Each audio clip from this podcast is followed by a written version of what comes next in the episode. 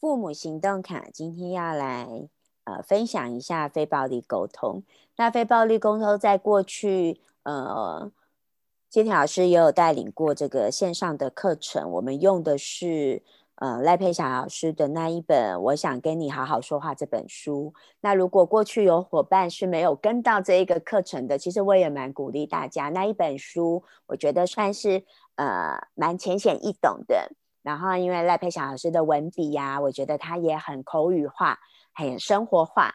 然后，呃，在看的过程当中，我觉得是还蛮舒服的。但是，关于非暴力沟通一些很重要的精神。或者一些怎么样去练习的那一个方式，我觉得老师也都讲得很清楚。那今天我们大概就是呃，透过今天大概十到十五分钟左右的时间，我们简单的分享一下。那可能也会比较着重在就是我们感受到这一个沟通的方法对我们带来的帮助是什么。那非暴力沟通啊，其实它就是四个步骤，但这四个步骤呢，每一个步骤呢，它既是心法也是。它除了有技法，更重要的是心法。所以，当我们的那个观念如果是走在这个非暴力沟通的这个这一条道路上面，其实我们很快的就能够呃运用它。可是，如果说我们一直觉得很难理解，那有时候用起来就真的会是也有很多用过的的伙伴会觉得就是好难哦，然后最后最后就否定自己，然后对自己暴力这样子。那非暴力沟通，我会觉得它很适合，就是先拿来跟自己的对，跟自己自己跟自己对话和沟通。所以刚开始我们在练习的时候，呃，我我觉得它是让我可以理解自己的一个很棒的方法。那它的第一个步骤就是先从观察说起，就是观察到那看到啦，听到啦。或者我们去觉察说了什么啦，做了什么，这个就是观察。那观察就回到刚才的第一张卡牌，就是不带评论。我们不要去判断这个行为的好坏、对错，我们就是很像录影机或录音机或手机的摄影，只是如实的去说出，然后或者去写下来我们所做的这些事情，或者我们所说的话。那透过这个观察的内容，我们要进一步的第二步就是去理解或者表达我们在这些行动过程当中的一些感受。那感受人的感受就很多很多很多种啦。但从小嘛，我们也知道，我们上课的过程当中 就是没有情绪课、没有感受课这样子的的课程在带领我们。那我们怎么样去觉察到自己？各种不同的感受，我觉得它也是需要练习。但是只要开始，我们就会发现那个我们对于情绪的那一个敏感度啊，其实它就会慢慢的被我们找回来。那在嗯，可能非学校这边，其实谢天老师之前也都有设计了一些的卡牌，那多数的家长也你们手边也都有。其实我觉得真的是可以善用，而且是一张一张的去看它。有时候会有一些的情绪跟感受，透过我们一张一张的看卡牌的过程当中，它会被我们找到，它会被我们看到。然后很多时候，我觉得就会像发现宝藏那样，哎，原来在我的快乐之余或快乐之外，其实还有这些感受，哎。我觉得可以把自己的内心啊当成一个那个宝藏箱，然后透过一次一次的练习，我们就会更发现那一个丰富的自己。表达感受之后呢，我们要去连接那个需要，到底需要是什么？那需要一样，在卡牌当中，大家如果手边都有，其实它分了很多不同的类别。那这个类别，这些类别也来自于一些学理。一些呃一些学理的基础，那它也有分一些不同的层次，大家可以去理解一下。然后从当中，我觉得一样一张一张的去找。然后如果大家愿意，其实每天都可以跟自己进行这些感受啊，然后需要的记录。那我会鼓励大家可以，现在手机都很方便，你就把它拍照存下来。非暴力沟通不是只有在有冲突的时候、不愉快的时候可以用。我真的觉得它每一天都可以用，每一天都可以利用这个这个卡牌跟自己对话。那等到呃我们慢慢的习惯、慢慢的熟悉之后，其实你就会慢慢的不太需要卡牌，因为它已经内化成为我们一种很习惯运作的机制了。对，但在初期的时候，工具还是还是可以善用的。那跟自己的对话跟沟通之后，然后发现的那个需要，如果是正向有被满足的，那我们当然就可以继续的保持。可是我觉得，往往啊，很多时候在我们忙碌的工作之余，我们很容易对自己很残酷，就是往往会去忽略一些需要。可是你可能你明明知道它它存在这个需要存在，可是我们总会觉得，哎，再过一阵子啦，再过几天啦。啊，未来啦，但是哈，真的最近发生那么多事情，我真的觉得未来期待的那一天不一定会来耶。所以很多时候就是在那个当下，运用我们所能够给予自己的资源，就去做它。也许没有办法一次做到我们心目中期待的那一个一百分，其实其实也没有一百分啦。就是我觉得只要开始去做，开始去自己去满足自己的需要。你的整个幸福感就会提升，对，真的。然后像以前我也会觉得说，以孩子的需要为优先呐，或者以家庭的需要为优先。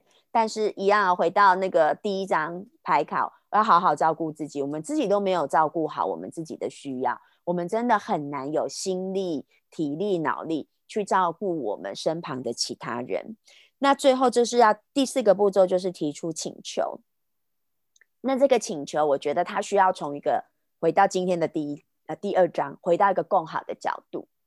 所以这个请求并不是要鼓励所有的爸爸妈妈去抛下你身为爸爸妈妈的角色跟责任，因为我们是爸爸妈妈已经是一个事实了。我们必须从这个事实的基础点上去思考，我们怎么样在更好的情况下，我们也能够满足我们自己的需求。所以，像可能非学校，我知道有蛮多的家长们，他们就会利用，比如说像这一周是乐学班群夜宿嘛，那在孩子不在身边的时候，我真的就会很鼓励家长们，就是好好的让自己去做自己想要做的事情，真的是可以比较心无旁骛、心无挂念 去做这些事，因为孩子在团体里面，他也会把他自己照顾的好好的，对，不用老师照顾，他们会把自己照顾的好好的。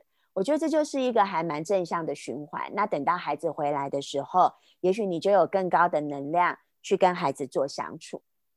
那能够从这种更好的角度，不是只是为了好，我现在开始我都要做我自己，然后小孩的这个教养也就就放一边了，并不是这样。因为这样子，我们就忽略了我们同样也身为父母的这一个真实现实的基础了。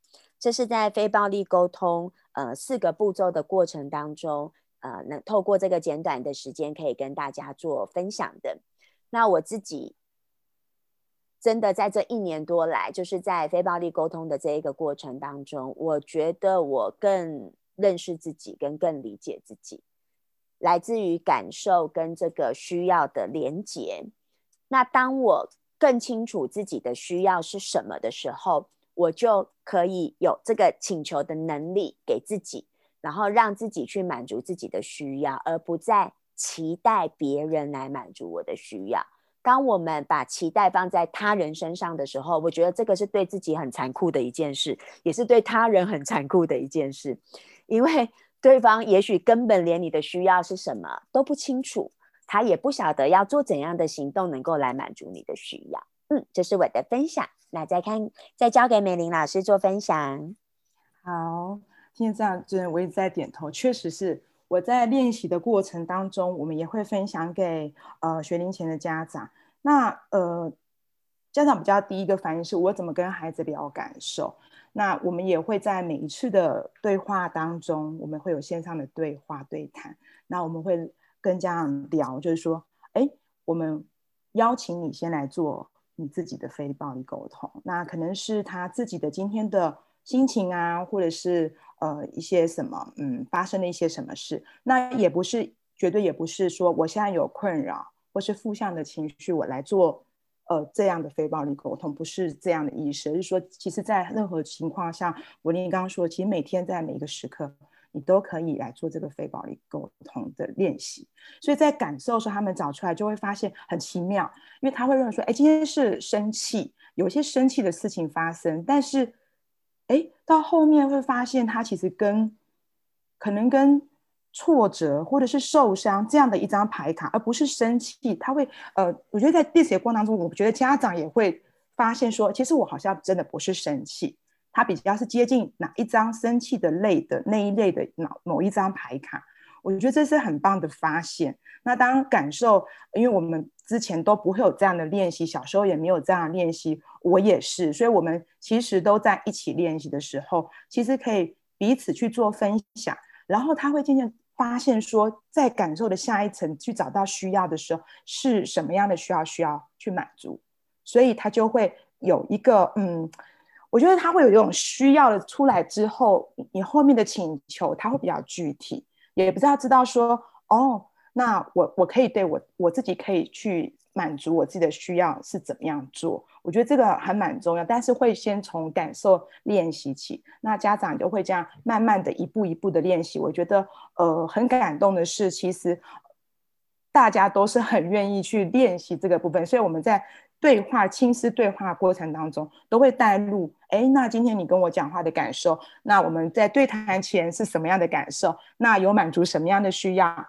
那对谈后又是什么样的感受？我觉得这样在做一些练习的时候，会更知道说，真的是比较了解自己。对，对，这是我的分享。好，谢谢美玲的分享。那另外我也分享一下，呃，现阶段在。可能非学校当中啊，学生有在做的，其实我觉得也很适合家长。是我们从需要出发，在我们的牌卡当中，其实有好多好多的需要。那为什么我们会开始这么做？其实这个是非暴力沟通当中的算是第三个步骤了。但是我们也发现到说，很多时候啊，如果我们是做一种回顾式的，我们从感受出发，我们也会发现，我们人还蛮容易哦，特定。